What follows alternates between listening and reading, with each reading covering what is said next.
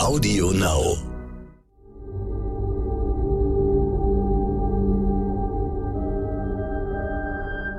Es ist Dienstag, der 31. Mai. Hallo und herzlich willkommen zum Stern-Podcast Ukraine die Lage mit Carlo Masala, dem Militärexperten und Politikprofessor von der Bundeswehr-Universität München und mit mir, Stefan Schmitz, aus dem Hauptstadtbüro von Stern und Kapital.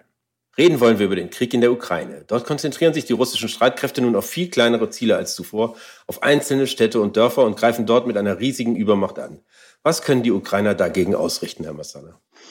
Naja, momentan können sie relativ wenig dagegen ausrichten. Sie können sozusagen ihre Stellungen halten oder den Versuch zu unternehmen, ihre Stellungen zu halten. Und sie ziehen sich aus einigen Gegenden taktisch zurück, weil ja eine Großoffensive bevorsteht, wie die Ukrainer angekündigt haben im Juni. Und da können sie es nicht leisten, dass zu viele Truppen in zu vielen kleinen Kämpfen um zu kleine Dörfer oder Städtchen gebunden werden.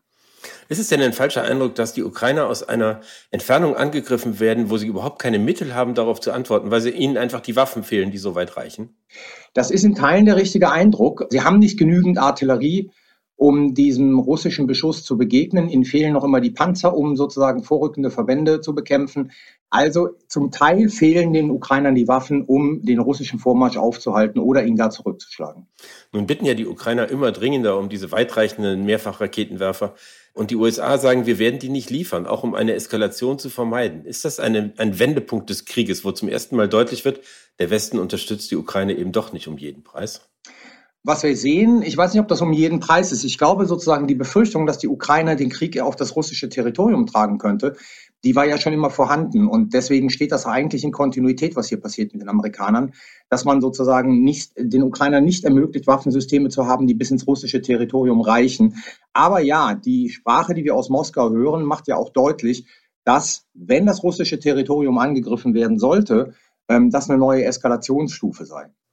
Jetzt hat, worauf Sie anspielen, Herr Medvedev, ein Vertrauter von Putin, hat ja gesagt, wenn sie auf russischem Territorium angegriffen werden, dann werden die Städten bombardiert werden, in denen diese Entscheidungen getroffen werden. Und damit kann er ja eigentlich nur westliche Hauptstädte meinen, oder sehe ich das falsch? Naja, er kann auch Kiew meinen. Also sozusagen, wir haben ja immer wieder das Gerücht, dass sozusagen der, der Angriff auf Kiew nicht gänzlich abgesagt ist dass der möglicherweise sozusagen nach einer Konsolidierung des Donbass wieder erfolgen könnte. Aber ja, es ist wieder ein Signal an die westlichen Hauptstädte, haltet euch zurück mit euren Waffenlieferungen. Und natürlich würde der Krieg eine völlig andere Dimension annehmen, wenn die Ukrainer jetzt russisches Territorium angreifen und nicht nur russische Einrichtungen, die zur Versorgung der Truppen in der Ukraine dienen, sondern einfach russisches Territorium, russische Städte, russische Militäranlagen in Russland. Das ist dann in der Tat eine neue Dimension.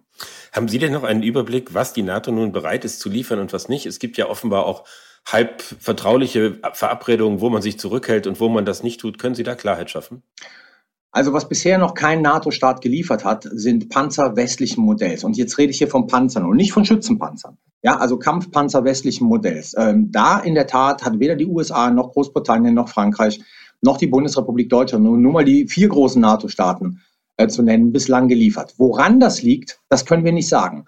Also wir haben jetzt viele Aussagen, unter anderem der britischen Außenministerin, aber auch des stellvertretenden tschechischen Verteidigungsministers und ich glaube äh, eines baltischen Präsidenten, die sagen, es gibt keine informelle Absprache in der NATO über die Panzer, die nicht geliefert werden sollen. Ob das stimmt, sozusagen wissen wir nicht. Oder ob es daran liegt, dass wenn wir uns die Anzahl der Panzer in Großbritannien und Frankreich anschauen, ähm, Großbritannien und Frankreich überhaupt gar keine Panzer liefern könnten. Für die USA es sicherlich ein logistisches Problem wäre, die Panzer nach Polen zu bringen, wo sie dann in die Ukraine reinkommen, aber dann auch die Logistikketten sozusagen ähm, zu sichern. Und die Bundesrepublik Deutschland steht halt im besonderen Fokus, weil Rheinmetall das Angebot dieser 88 Leopard 1 hat, äh, die man instand setzen könnte. Und hier wird dann auch diese Anfrage von Rheinmetall nicht positiv beantwortet. Aber man muss feststellen, was die Frage von Kampfpanzern angeht, ist es einfach so, kein westlicher NATO-Staat liefert westliche Kampfpanzer. Es werden nur Kampfpanzer sowjetischer Bauart entweder im Rahmen des Ringtausches oder direkt von mittel- und osteuropäischen Staaten geliefert. Ich meine, wir haben alle noch vor Augen, wie die Staatssekretärin Möller diesen etwas unglücklichen Auftritt hatte, wo sie ja eigentlich sagte, es gibt eine informelle Absprache, dass nicht geliefert wird. Also dass nicht nur einzelne Staaten, aus welchen Gründen auch immer, dazu gerade nicht in, in der Lage oder bereit sind, sondern dass die NATO als Ganze sich verabredet habe, das nicht zu tun. Ja, das ist in der Tat richtig. Aber dem wurde ja dann von mehreren Politikern aus anderen NATO-Ländern widersprochen, die dezidiert sagten, es gäbe eine solche Absprache nicht. Jetzt kann man sagen, hier steht dann Aussage gegen Aussage. Nun haben wir gesehen, dass auch an anderer Stelle, also außerhalb dieses rein militärischen, es irgendwie Spannungen innerhalb des, des Westens gibt. Jetzt hat die EU bis heute Nacht darum gerungen, ein Ölembargo gegen Russland zu verabschieden. Und am Ende steht dann eins, wo weiter Öl über russische Pipelines in die Europäische Union fließt. Bröckelt da die gemeinsame Front gegen die Aggression? Also bei dem Ölembargo ist es ja so, dass Ungarn hier vor allen Dingen sehr dezidiert seine Veto-Position genutzt hat, um mehr Zugeständnisse ähm, rauszubekommen. Ob die einheitliche Position bröckelt, vermag ich jetzt so nicht zu sagen. Aber wir sehen sozusagen, dass die unterschiedlichen Interpretationen dieses Konfliktes immer mehr zunehmen.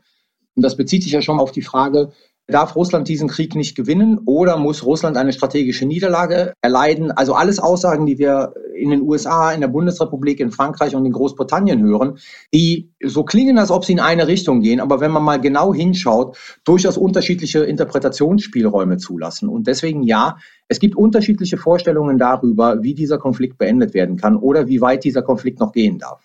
Sie haben, glaube ich, letzte Woche gesagt, dass äh, Russland seine Kriegsziele mehrfach angepasst hat und verringert hat. Äh, sieht man sowas Ähnliches jetzt auch auf westlicher Seite? Nach meinem Eindruck ist es so, dass die Aussagen, die äh, Russland müsse eine, eine schwere Niederlage erleiden, die es ihm unmöglich macht, einen solchen Angriff jemals wieder auszuführen und so, dass die deutlich seltener geworden sind und dass viel mehr davon die Rede ist, die Ukraine müsse Bestand haben, als es noch vor ein oder zwei Wochen war. Ja, es ist in der Tat richtig. Also ich glaube sozusagen, einer der großen äh, strategischen Fehler des, äh, des sogenannten Westens ist es, dass man sich nicht über die Kriegsziele verständigt hat. Also wie weit ist man bereit, die Ukraine zu unterstützen?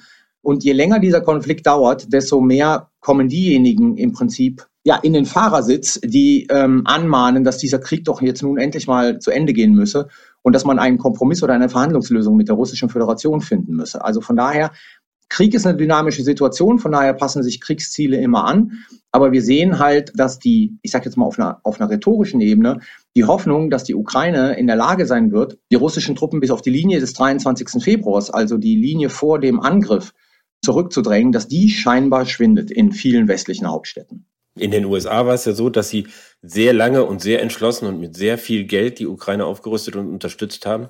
Und nun sieht man, dass auch da irgendwie das Engagement nicht mehr ganz so eindeutig ist, wie es vorher war, insbesondere in der Weigerung dieser Raketenwerfer zu liefern. Glauben Sie, dass da, wenn vor allen Dingen im Vorfeld der Zwischenwahlen im Herbst andere Themen wie die Inflation die Debatte bestimmen, auch die USA auf einen anderen Kurs gehen? Ja, definitiv. Also in den USA existiert im Prinzip das gleiche Problem äh, wie in den westeuropäischen Gesellschaften. Je länger dieser Krieg dauert, desto mehr verschwindet er sozusagen in seiner Dringlichkeit aus den Köpfen der Bevölkerung. Desto mehr werden andere Themen wie Inflation, Arbeitslosigkeit und so weiter und so fort in den Vordergrund rücken.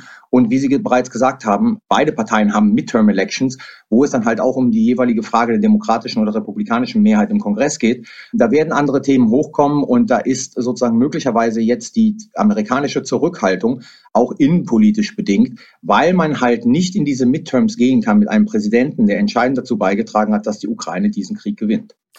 Jetzt werden aus dem Donbass selbst werden jetzt mittlerweile heftige Straßenkämpfe gemeldet. Also genau das, was die russischen Streitkräfte vermieden haben, als sie versucht haben, Kiew einzunehmen.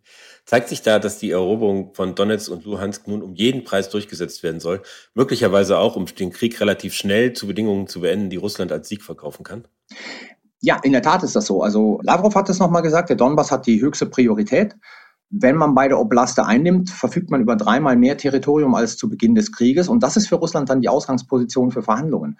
Also da glaubt man auf eine Art Minsk-III-Abkommen hinsteuern zu können, indem man am Ende des Tages die Kontrolle über diese beiden Oblaste möglicherweise dann halt auch noch die Landbrücke zur Krim behält. Und damit hätte man der Ukraine ein riesiges Stück ihres Territoriums entrissen. Das wäre für die, für die russische Föderation schon ein veritables Kriegsziel, ein positives Kriegsziel, das man äh, zu Hause innenpolitisch auch so als Sieg verkaufen kann. Sehen Sie denn noch eine Chance auf einen Kriegsverlauf und ein Kriegsende, äh, das die territoriale Integrität der Ukraine wahrt? Das wird entscheidend davon abhängen, wie diese Großoffensive im, im Juni verlaufen wird. Ich bin da jetzt nicht so pessimistisch wie viele Beobachter, weil ich glaube sozusagen, die Ukraine geht auch ein bisschen taktisch vor, äh, um den Russen Territorium zu überlassen, um ihre Kräfte zu konzentrieren. Aber es hängt auch entscheidend davon ab, ob jetzt endlich die schweren Waffen in die Ukraine gelangen. Vielleicht zum Schluss noch ein Blick auf Deutschland. Da scheint ja jetzt klar zu sein, dass das Grundgesetz geändert wird, dass dieses Sondervermögen von 100 Milliarden äh, für die Bundeswehr kommt. Äh, glauben Sie, dass das funktionieren wird und dass die deutschen Streitkräfte damit zu einer funktionierenden Truppe gemacht werden, die ihren Auftrag auch bewältigen kann? Also wenn das Geld nur kommt und sich Strukturen nicht verändern, vor allen Dingen im Beschaffungsprozess umfassend, wenn sozusagen kein Bewusstsein darüber vorherrscht, für was man eigentlich ähm, jetzt einkauft, also für welche Szenarien die Bundeswehr in Zukunft gerüstet werden soll, dann wird das Ganze sehr problematisch und dann besteht das Risiko, dass vieles äh, von diesem Geld irgendwo verpufft und verbrannt wird. Wenn diese Fragen aber parallel dazu geklärt werden, dann gibt es die Möglichkeit, dass in ein paar Jahren wir eine voll oder fast voll ausgerüstete äh, Bundeswehr haben. Herr Massala, ich danke Ihnen. Ich danke Ihnen. Das war Ukraine die Lage. Die nächste Folge finden Sie, wenn Sie mögen, am Freitag bei Stern.de, Audio Now oder überall, wo es Podcasts gibt. Natürlich können Sie unser Angebot auch abonnieren. Wir freuen uns drüber.